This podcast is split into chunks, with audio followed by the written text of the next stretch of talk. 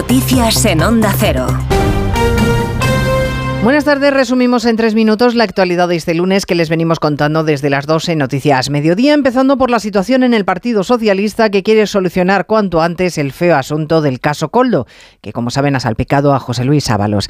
Este fin de semana, distintos cargos del Partido Socialista han ido invitándole sutilmente a dejar el escaño en el Congreso y hoy, tras la ejecutiva del partido, ha sido la portavoz Esther Peña la que ha puesto voz a la exigencia y al plazo que le dan para marcharse, que son 24 horas. La comisión Comisión Ejecutiva Federal considera que sí existe una responsabilidad política. Por ello, esperamos que la entrega del acta se produzca en las próximas 24 horas y así se lo hemos comunicado. Lo cierto es que si en 24 horas sigue en su escaño, el diputado Ábalos va a presidir el miércoles una comisión precisamente sobre corrupción, una imagen poco favorable para el Partido Socialista cuya estrategia ahora mismo pasa porque Ábalos haga de cortafuegos y por poner en marcha el ventilador proponiendo una comisión de investigación en el Congreso que tire de la manta sobre otro caso que ya fue archivado, el del hermano de Díaz Ayuso. En el Partido Popular, el portavoz Borja Semper dice estar seguro de que Ábalos es solo la punta de este escándalo. Estamos convencidos que Ábalos es la primera ficha, pero no es la última.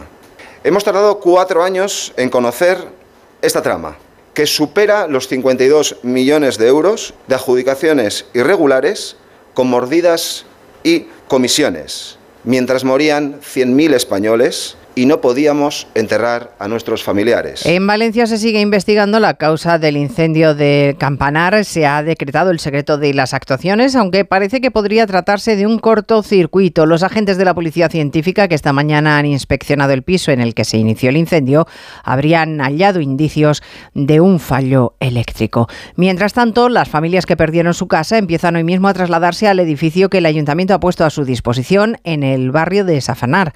Son más de 100 familias y la alcaldesa pide para ellas respeto y privacidad pues intentemos respetar también que están en un momento complejo y, y, quieren intentar ser lo más anónimas posible y volver y recuperar la normalidad. Recuperar la rutina es lo que intentan los psicólogos que consigan los niños que hoy han vuelto al cole por indicación de los especialistas. Además, tenemos tractoradas de nuevo en Madrid, decenas de vehículos agrícolas que han partido en caravana desde Atocha y han recorrido la Castellana para concentrarse frente a la sede de las instituciones comunitarias en Madrid. Y en Bruselas también ha habido bronca, pero en el barrio europeo, coincidiendo con el encuentro de ministros de Agricultura de la Unión Europea. En Barcelona tenemos el Mobile, la feria tecnológica más importante del mundo. Este año podremos disfrutar de un coche volador o de otro que busca él solito el aparcamiento, te paga el parking y mide tus constantes vitales. O unas gafas. ¡Qué maravilla! O unas gafas virtuales con las que puedes rebobinar lo que estés viendo, ya sabes, Julia. Bueno, yo sí me tengo que quedar con algo, Julia Otero. Buenas tardes. Muy buenas. Yo me quedo con el coche volador para ahorrarme los atascos. Bueno, va a estar aquí dentro de un rato eh, Guillem Zaragoza, que ha estado toda la mañana metido en el mobile, a contar cada día nos va a contar cosas, porque todo en un día es inabarcable, pero va a contarnos algunas cosas. Por ejemplo, lo de encargarse ropa eh, pero no, no buscando solamente la talla o el color que ya está puesta en internet, sino tú diseñando tu ropa. Tú dices, quiero mm, un vestido con las mangas amarillas, eh, con el cuello lila y con el resto rojo, pongamos. ¿eh?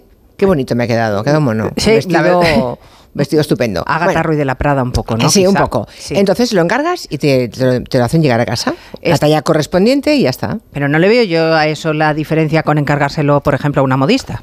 Ah, no, claro, pero sin la modista. Ah. Obviamente la modista estará pues en Bangladesh, supongo, ya, ¿sabes? Vamos. Que claro. Tampoco le veo novedad. Bueno, eh, ropa por encargo, ¿no? Llegamos a unos extremos. Sí, bueno, es, es una, una, curiosidad. Hay otras Sí, mucho más sí, potentes, ¿no? sí. Pero las iremos conociendo a lo largo de toda esta semana. Oye, pues va, va a interesarnos mucho lo que nos cuente, así que yo le presto, le pongo la oreja, ¿eh? Muy bien. Venga, Hasta mañana.